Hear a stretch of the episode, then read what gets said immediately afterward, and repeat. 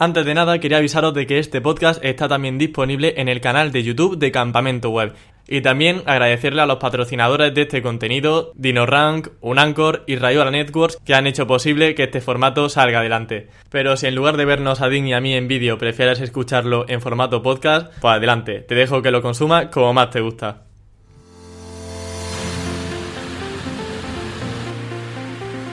Hoy nos desplazamos hasta el barrio de Dean Romero, uno de los SEO más famosos de habla hispana con blogger30.com. Después de encontrarnos y recibirnos con un gran abrazo, abrió las puertas de su Mustang para llevarnos a uno de los parques de Coslada. En la entrevista de hoy vamos a hablar sobre cómo ganar dinero en Internet, los últimos updates de Google, entre otros temas y juegos con los que nos echaremos una buena risa. Así que coge asiento y ponte cómodo porque aquí comienza Campamento Web.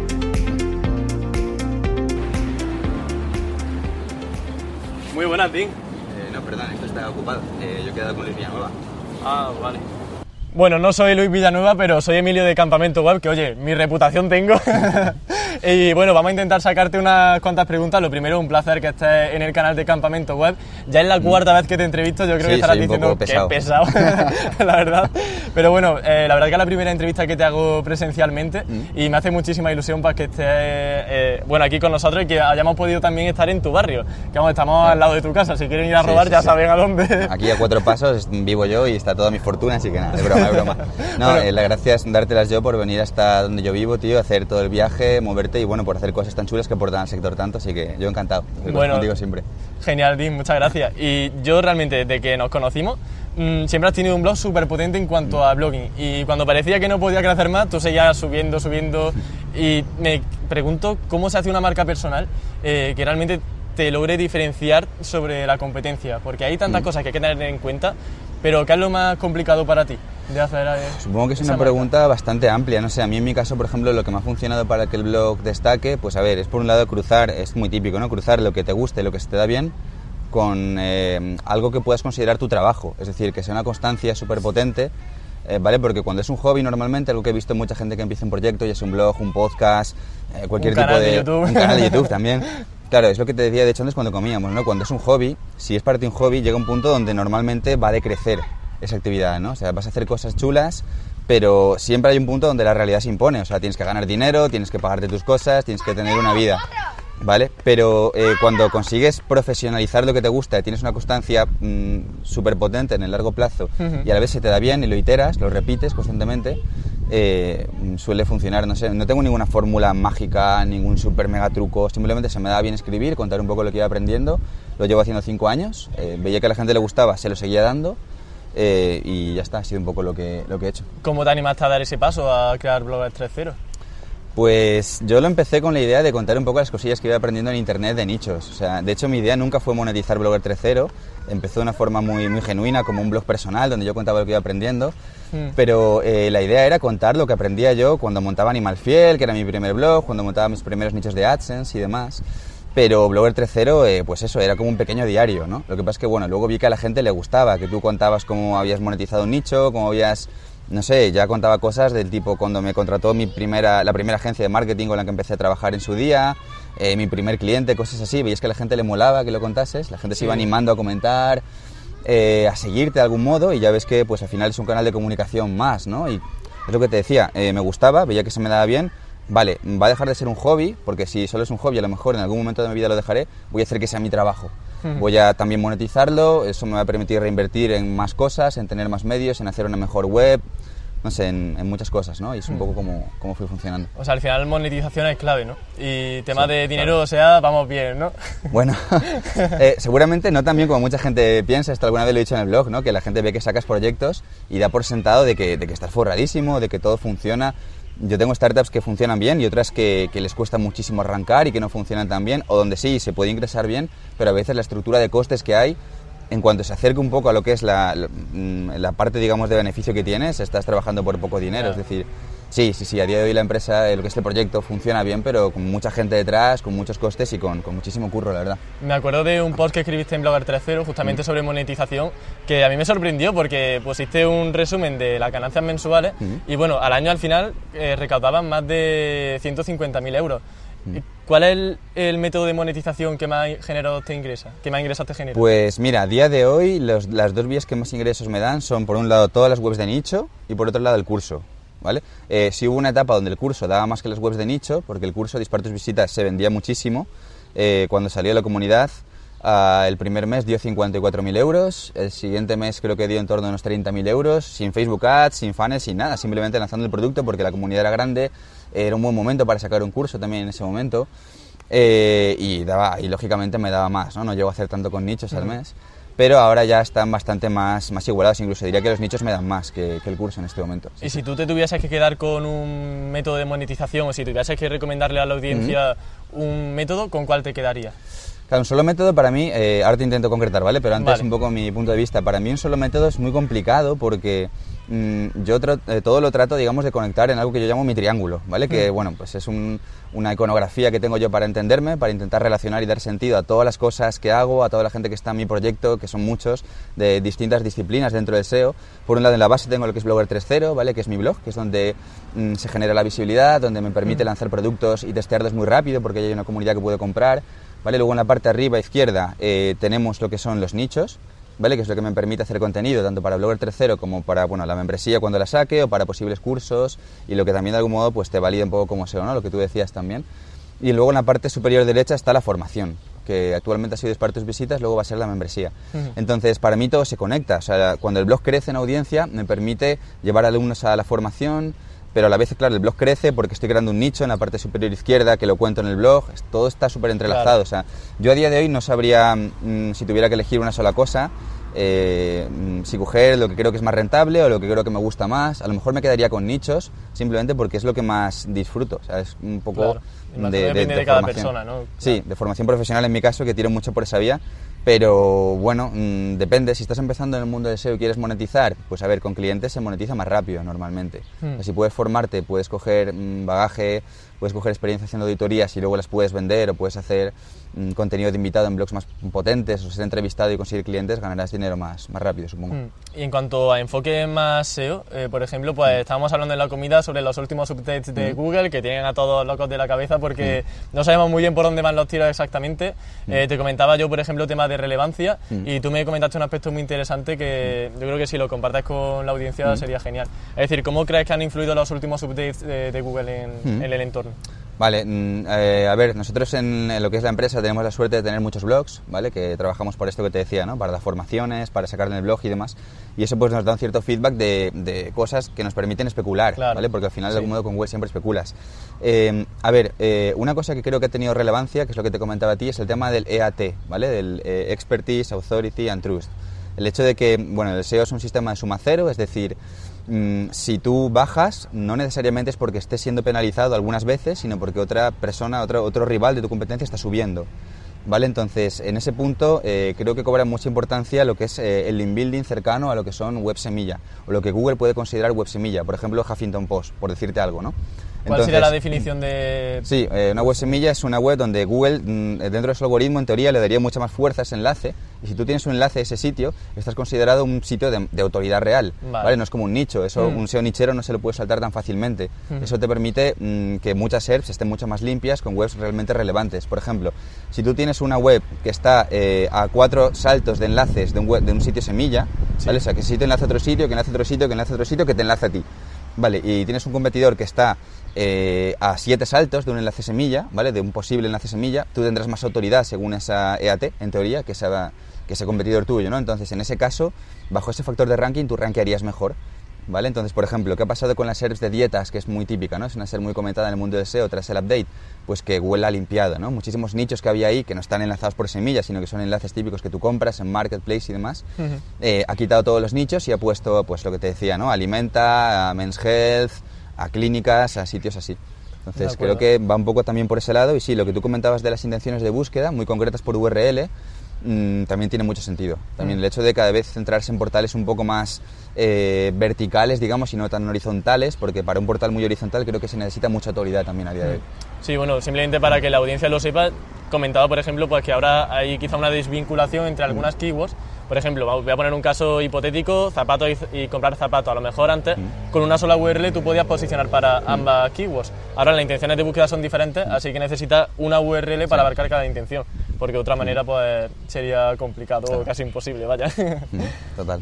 Bueno, Tim, pues terminamos esta primera parte. Vamos ahora con la sección de los juegos, que también Bien, espero bien. aprender. Tengo curiosidad. Vale, pues nada, nos vemos en, en breve. Vamos a dar un paseíto por aquí, por Coslada, por tu barrio, Mm. por tu municipio y, y volvemos en nada.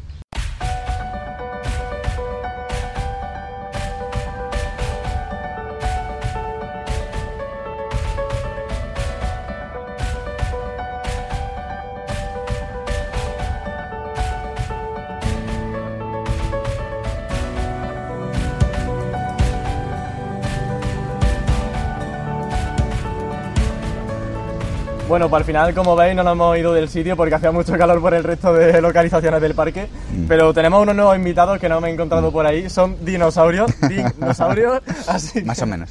más o menos. Que bueno, te conocemos porque en Dispara tus visitas hablas principalmente sobre este micronicho que tienes, eh, casi mega nicho, porque tienes 40.000 posts sobre un montón de dinosaurios. Sí, sí, verdad Y vamos a poner a prueba cuánto sabes realmente sobre estos animalitos. Me vas a pillar. eh. Sí, bueno, yo creo que no, porque vamos, antes de nada hemos estado viendo que ya más o menos se lo sabe, pero vamos a ver si lo pillamos en alguno. Por ejemplo, este dinosaurio, ¿podrías decirme cuál es? Este es de los más conocidos, o sea, este le conoce yo creo que todo el mundo porque ha salido en Jurassic Park mil veces, es el Triceratops, ¿no? Muy bien. Un puntito para ti, muy bien. Y lo tengo rankeado además, ¿eh? ¿Lo lo- arrancado? Dime la posición. A ver, no sé cómo estará ahora, este lo hemos llegado a tener en top 3 y es una keyword que tiene tráfico. tampoco, ya. tampoco mucho, pero 5.000 visitas al mes, 10.000, no, no recuerdo ahora mismo. Pues, bueno, ha superado las expectativas, la verdad, con este juego. Vamos a ir con este de aquí. Este sí, como no, este es el Spinosaurus.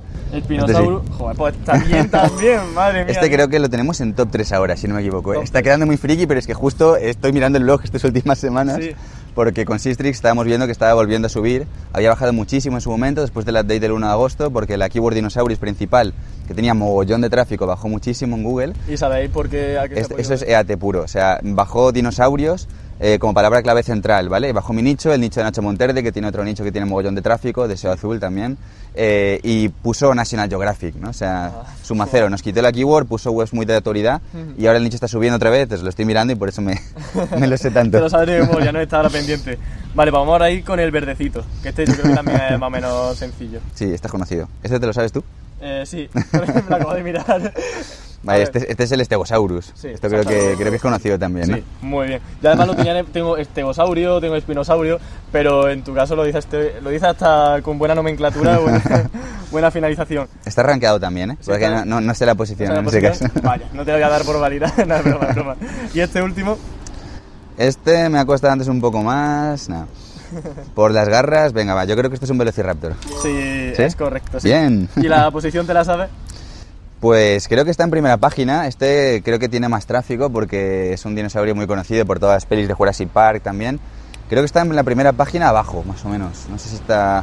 Tiene un mogollón de snippets eh, que te muestra Google distintos. No sé si será realmente un top 5, un top 6, top 7 por ahí. Bueno, mira, se me ocurre ahora una pregunta porque, bueno, yo llevo el soporte de Dispara tus visitas Mm. y muchísima gente me dice, oye, que Abi- que Idin me está diciendo que eh, use un, un listado en, Mm. en la barra lateral, pero de repente veo que no está y que has cambiado Claro, un poco el diseño. claro. ¿Qué rendimiento te ha dado si la gente entra en dinosaurios.com con dos S para Ss. poder ver el proyecto? Mm. ¿Qué rendimiento te ha dado ese cambio de diseño? Vale. De tener barra lateral a... Te cuento, eh, claro, eso pasa en la página home, ¿vale? En la página home antes teníamos un sidebar, ¿vale? Con todos los enlaces de todos los dinosaurios y ahora ese sidebar se mantiene, pero se mantiene en las fichas de, de dinosaurio en este caso, ¿vale? Vale. Que serían las páginas donde nosotros pues hacemos ahí la estructura de silos, con las épocas, eh, la alimentación y luego ya el dinosaurio, ¿no? Sí. En la home sí lo hemos quitado y yo en la home sí noté que subió, además fue muy rápido, fue quitar el sidebar eh, y la home para su keyword principal, que esto lo hicimos hace un tiempo, subió, que en ese momento estaba muy abajo, ¿no? Porque Google la había tumbado después del algoritmo y demás.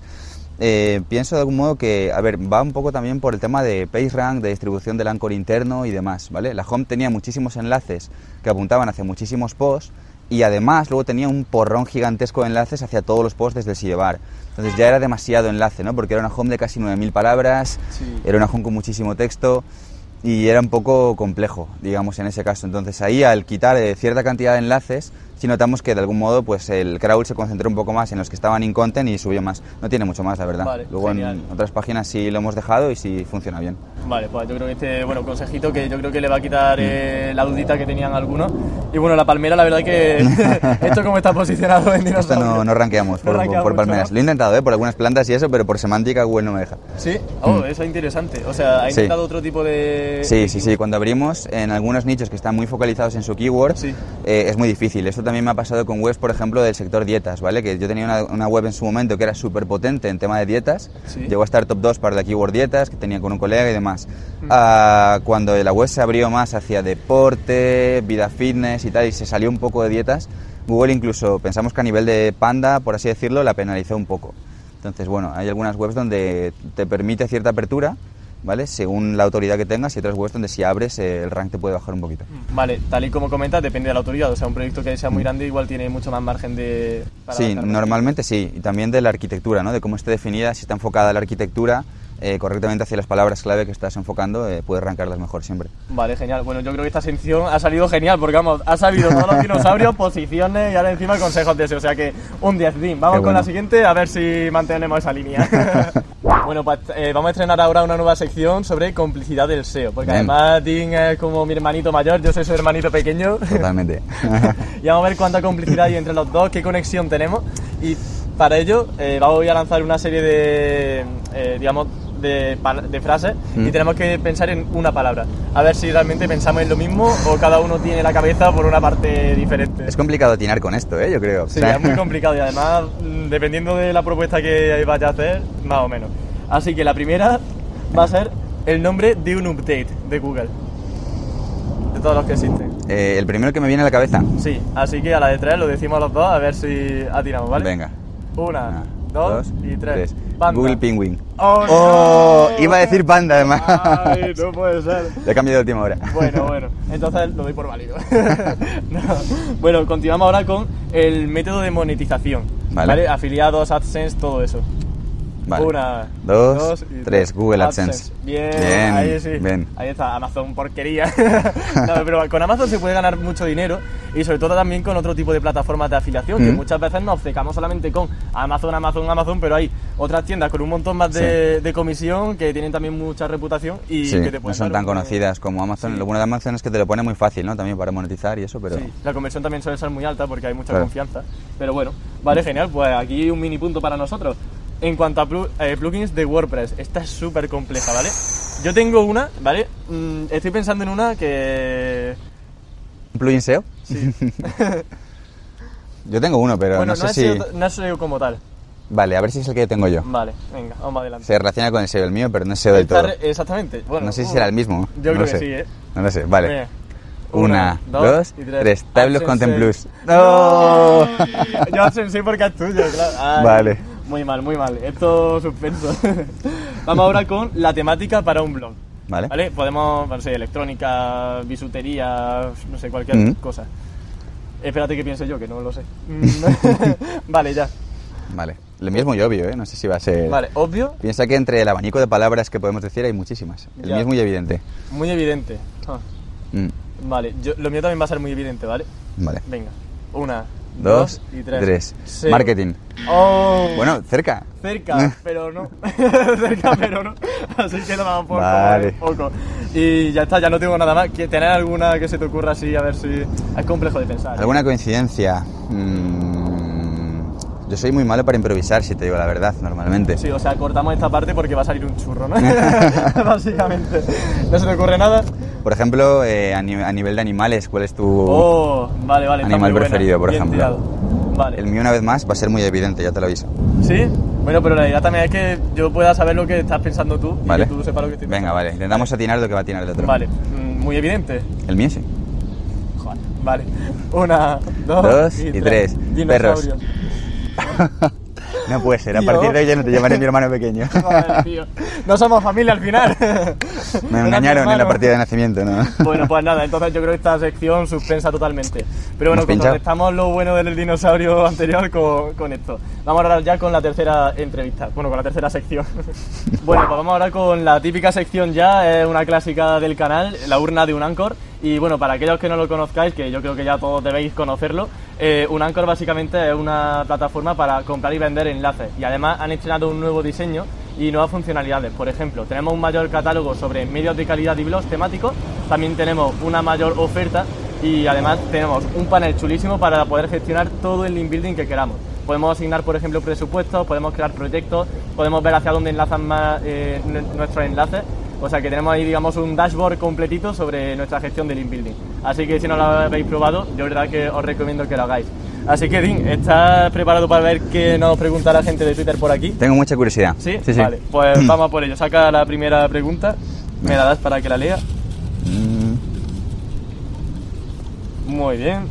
Vamos a ver, pues pregunta. Carlos West. ¿Cómo iniciar con tu marca personal? Las bases que se deben seguir. Oh, esta me gusta mucho. Esta además te la quería hacer como pregunta principal, pero como ya le hizo Carlos. Vale. Eh, ¿Cómo empezar? Entiendo que es dentro del sector del SEO, que es lo que yo conozco, sí, eh, temas de marketing. marca personal, alguien a lo mejor que quiera, como comentaba antes, diferenciarse quizás de, la competencia. Vale.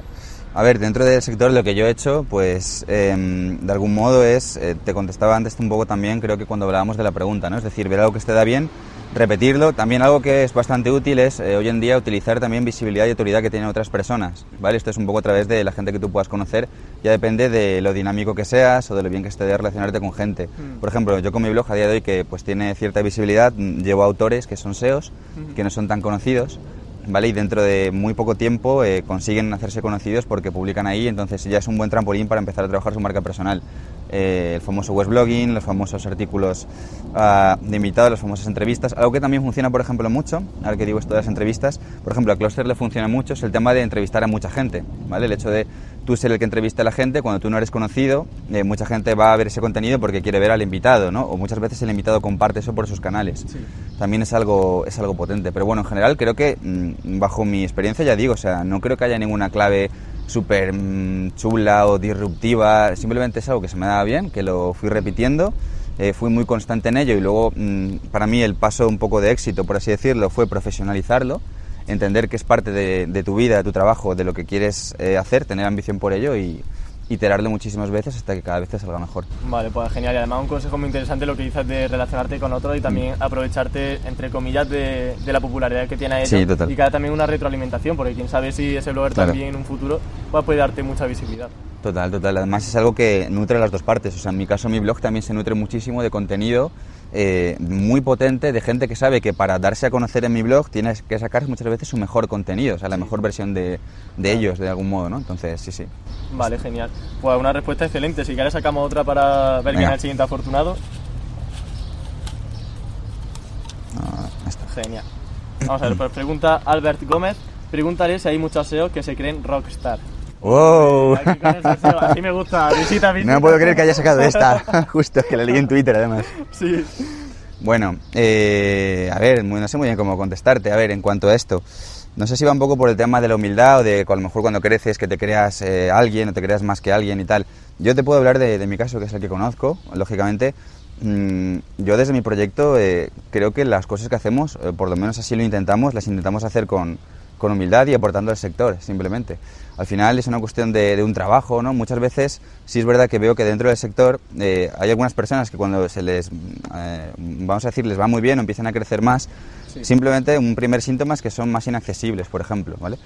Mm, eh, yo creo que al final es un trabajo muy concentrado, es un sector muy vertical, muy pequeño, que en realidad no tenemos tanto o nada para creérnoslo tanto. Es decir, a mí jamás me han parado por la calle en mi vida, ¿no? Que es una cosa que de hecho muchos amigos del sector cuando están conmigo en Madrid me preguntan, ¿te han parado alguna vez? Tal, no sé qué, aquí te conocerán. Y para nada, no me han parado nunca. O sea, ahora, ahora está en el canal de Campamento Web, que a partir de ahora sí. todo el mundo. a partir de ahora me van a pedir autógrafos, ya lo sé, pero tendré que convivir con ello.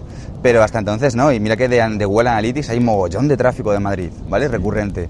No me ha pasado en la vida, es decir, creo que tenemos un trabajo al final que a veces tiene cierta visibilidad, cierto reconocimiento, pero que no deja de ser un trabajo y, bueno, no sé si hay rockstar dentro del mundo del SEO, pero no sé, yo creo que al final eh, la gente se queda con, con, lo que les aportas a ellos, ¿no? Y luego lo demás es una visión subjetiva ya que tiene cada uno de, ti, supongo. Perfecto. Pues siguiente pregunta. Vamos a ver. Mm, esto. Muy bien. Nos pregunta Daniel Verdasco, buen amigo, un saludo. lo que siempre pregunto y nadie sabe, pero por si cuela. ¿Cómo posicionar en cajitas de resultados? Y no vale eso de contestando a la pregunta. Pues está complicada. Esta ¿eh? jodida. Te ha tocado chunga. A ver, en la cajita de resultados entiendo que se refiere al resultado cero, Sí. sea, aparecer arriba. A ver, yo tengo algunas webs que Google las ha posicionado ahí. eh, un poco la explicación que a veces das y lees pone algo así, Google como por programación, ¿no? Algo así. Tiene una frase que cita eso. Sí. No tengo ni idea exactamente de qué es a lo que se refiere. Por ejemplo, en un nicho de nombres que yo tenía antes, en un nicho de flores también, ahora que lo pienso, lo vi hace poco cuando lo miraba en Sistrix, mm, le iba a contestar lo de la pregunta. O sea, por ejemplo, hay- había una keyword que era eh, significado de las flores de color rojo, ¿vale? Sí. Para esa keyword yo estuve mucho, mucho tiempo en resultado cero. Mm, tratamos de emular en otros posts, de hecho esto lo hice con un redactor, la misma estructura que tenía ese contenido, Sí. ¿vale? Que tenía eh, la respuesta en cuatro líneas, luego tenía un H2 que era semánticamente parecido a la pregunta, tenía una estructura muy concreta, ¿vale? Lo replicamos en todos los posts y no apareció en otros posts y sí apareció en ese. Es decir, yo intuyo, entiendo que lógicamente tiene que haber una parte de Pogo, de Google, de Pogo Sticking, es decir, que ese resultado cero tiene que responder mejor lógicamente que todo lo demás, que el usuario no rebote ¿no? y no vuelva a otros resultados. Tiene que haber ahí una parte de CTR muy importante que se tenga en cuenta, pero no te sé decir la verdad cómo, cómo causarlo de una forma... Ya. No he investigado tampoco en profundidad sobre eso. De acuerdo. Pues si quieres ya la última preguntita, a ver quién es el siguiente afortunado que Venga. puede ser respondido. Pues vamos con esto. Vale. Y el afortunado es. Chan Chan Chan, Garto Saz. Nos pregunta, porfa, pregúntale qué buscan las agencias de marketing digital para trabajar. Teniendo Mm. formación en SEO y Analytics, ¿qué puedo ofrecer a una agencia para que me contrate? Muchas gracias. ¿Qué puedes ofrecer a una agencia teniendo SEO y Analytics? Sí, Eh, son, son skills potentes. básicamente creo que decía qué, busca la, qué buscan la agencia. Sí. para contratar. Claro. Vale, yo voy a contar un poco mi experiencia, que además a lo mejor está bien en el sentido de que tampoco lo he contado demasiado, lo conté en mi blog hace algunos años cuando fui contratado por una agencia porque fue la única agencia con la que he trabajado. Sí. En realidad, que fue Inbound Cycle, que además tuve la suerte y el orgullo de decir que trabajé un tiempo ahí porque es una de las agencias más grandes que hay de marketing dentro de lo que es España y demás, eh, mueven una burrada, tienen clientes súper potentes y, y la gente que está ahí, el equipo es muy, es muy potente, es gente muy preparada, es gente además también muy humilde, muy tratable, ¿sabes? Y fue una etapa de mi vida de la que aprendí bastante. Eh, ¿Cómo fue mi caso? Eh, una vez, vamos incluso a la primera pregunta que habíamos tratado antes, un poco el tema de la marca personal. Yo creo que en Internet ser, no sé cómo decirte, no sé si decir conocido, ser reconocido, mejor dicho, creo que te lo da todo, Mm, ¿sabes? Referente al, al menos en un nicho, ¿no? En un Sí. sector en específico. En un sector concreto, preferentemente. Creo que ser reconocido te lo da todo. Es decir, por ejemplo, yo cuando empecé a trabajar en Mooncycle, era un tipo de empresa que tenía una estructura muy, muy potente para entrar a trabajar. O sea, creo que tenías que pasar siete entrevistas porque lo ponía en su web. Eh, luego el equipo finalmente se tenía que reunir y darte un visto bueno para que formaras parte de su familia de algún modo. Era muy duro, ¿vale? Había muchos candidatos muy preparados y era muy poca gente la que llegaba al final del proceso de selección en agencias de ese tipo, ¿no? Que son un poco más de élite, por así decirlo, son un poco muy exclusivas. En mi caso yo entré a trabajar en Mooncycle y, y no, no llegué a efectuar ninguna entrevista, es algo que me enorgullece bastante. O sea, de algún modo eh, el CEO vio en ese caso un contenido mío que se hizo viral en su momento, que fue un post que hice en Condos, que hablaba de los 200 factores que tenía en cuenta Google, yo contaba un poco mis experiencias con ah, algunos de esos factores, con webs mías, bueno, era una curación de contenido, ¿no? De los hipotéticos 200 factores, ¿no? Sí. Que se hablaba mucho en su día. Y le gustó muchísimo el contenido, contactó conmigo, le encajé en lo que es la forma de ser, en lo que yo quería aprender, el momento que yo tenía de desarrollo profesional en ese momento, que era joven, ¿vale? Era un junior que tenía muchísimas ganas, muchísimo hambre, le moló y ya está. Entonces ahí estuvo valorando mucho más lo que es el potencial que ve en ti, el reconocimiento, ¿vale? Lo que a ti te ha podido pasar alguna vez, ¿no? Que comentábamos, que te ve una empresa en el podcast, les mola, ven lo que haces, eh, saben que eres un enamorado de tu trabajo y no necesitan que les des un currículum. Estoy seguro que nunca te han preguntado si tienes un título de universidad en este trabajo. Es a mí nunca me lo han preguntado. Entonces se valora muchísimo eso. Eh, distínguete, o sea, trata de crear mm, una marca mm, que se base en ti mismo, ¿vale? Dentro de lo que es un nicho que sea pequeño, especializado, eh, y, y trata de conseguir visibilidad, que luego es un trabajo y es un mundo en sí mismo, eso también. Genial. Pero con eso lo tienes, lo tienes todo. Qué bien. Bueno, tiempo, eh, la entrevista la verdad que acaba aquí, es Mm. una lástima. A mí el tiempo se me pasa volando. No sé cuánto tiempo llevaremos, pero vamos, yo estaría aquí toda la tarde hablando contigo. Sí, yo también, la verdad, se me ha hecho corto. Sí, ah, también hay vida después de, de esto, así que cada uno pues tendrá también, tengo que dejarlo dormir también al pobre.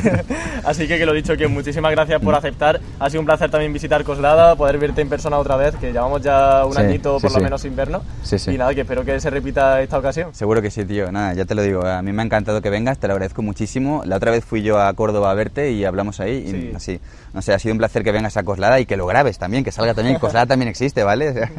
Y bueno, muchas gracias por la experiencia, me ha, me ha molado, seguro que la repetimos. Genial, pues muchísimas gracias, Tim. Gracias, tío. Vuelvo a Córdoba con una sensación muy agradable, la de haber podido reencontrarme con buenos amigos del sector aprender de nuestra pasión y compartir grandes momentos que se han quedado registrados para la posteridad. También me llevo las maletas cargadas de vivencia y con ilusión por preparar la siguiente entrevista. Y a ti, que me estás viendo, muchas gracias una vez más por estar ahí. Hasta la próxima. Por fin se ha terminado la entrevista, tanta preguntita, tanta preguntita. Oye, Dean, espera, espera, espera, espera. Que se me ha olvidado la pregunta más importante, que cuánto dinero gana al mes como SEO. Pero esa pregunta en público, en un canal de YouTube. Sí, no sé, eso se puede, ¿no? es legal. Vale, te voy a dar la horquilla más o menos de lo que ganamos en la empresa con un poco de lo que son todas las líneas de negocio, ¿vale? Estamos en torno a unos 20.000, 30.000 al mes más o menos. Oh. Sumando DinoRank, sumando los nichos, sumando el curso y un poco todo lo que tenemos. más o Ah, menos. genial, pues muchísimas gracias. La verdad que el resto casi que lo puedo omitir, yo solamente venía por esto. Bien, bien. Eh, te recomiendo que le hagas esta pregunta a mi compi César Aparicio, que es un crack y que lo tengo además en la misma planta de la oficina. Eh, está ahí al lado con SafeCon. Y sobre todo a Romo Alfons, que ese seguro que gana mucho más que yo. Uh, pues ya sabes, Romo y César, voy a por vosotros. Así que, bueno, eh, este es mi coche, ¿no? Eh, ah, no, ¿tienes uno pero. parecido. No, es verdad, es que tenemos el mismo modelo, solo que el mío es un poquito mejor, ¿sabes? Bueno. Bien, bien, ¿eh? Venga. Hasta luego. Y así acabamos el podcast de esta semana. Espero que os haya gustado un montón. Ha sido un extracto del vídeo, como ya sabéis, porque está esto disponible en YouTube. Pero bueno, igualmente yo creo que se puede disfrutar también escuchando a ti, que además siempre se aprende. Y sí que es cierto, pues que bueno, si habéis echado en falta eh, algún material audiovisual, a lo mejor algún, pues no sé, algo que queríais ver en vídeo, en pantalla, que sepáis que eso va a estar ahí siempre en el canal de YouTube y que podáis consultarlo cuando queráis. Así que lo dicho, que muchísimas gracias por estar ahí, pendientes siempre cada semana, que ya hemos vuelto con fuerza de las vacaciones y espero ofreceros el máximo contenido posible y sobre todo del mayor valor posible y siempre con ese toque de entretenimiento que hace que los días sean mucho más amenos. Así que lo dicho, no me enrollo más, nos escuchamos la próxima semana con un nuevo invitado, esta vez sí, un podcast al 100%, ¿de acuerdo? Con muchas ganas de aprender y con muchas cosas que contar. Hasta la próxima.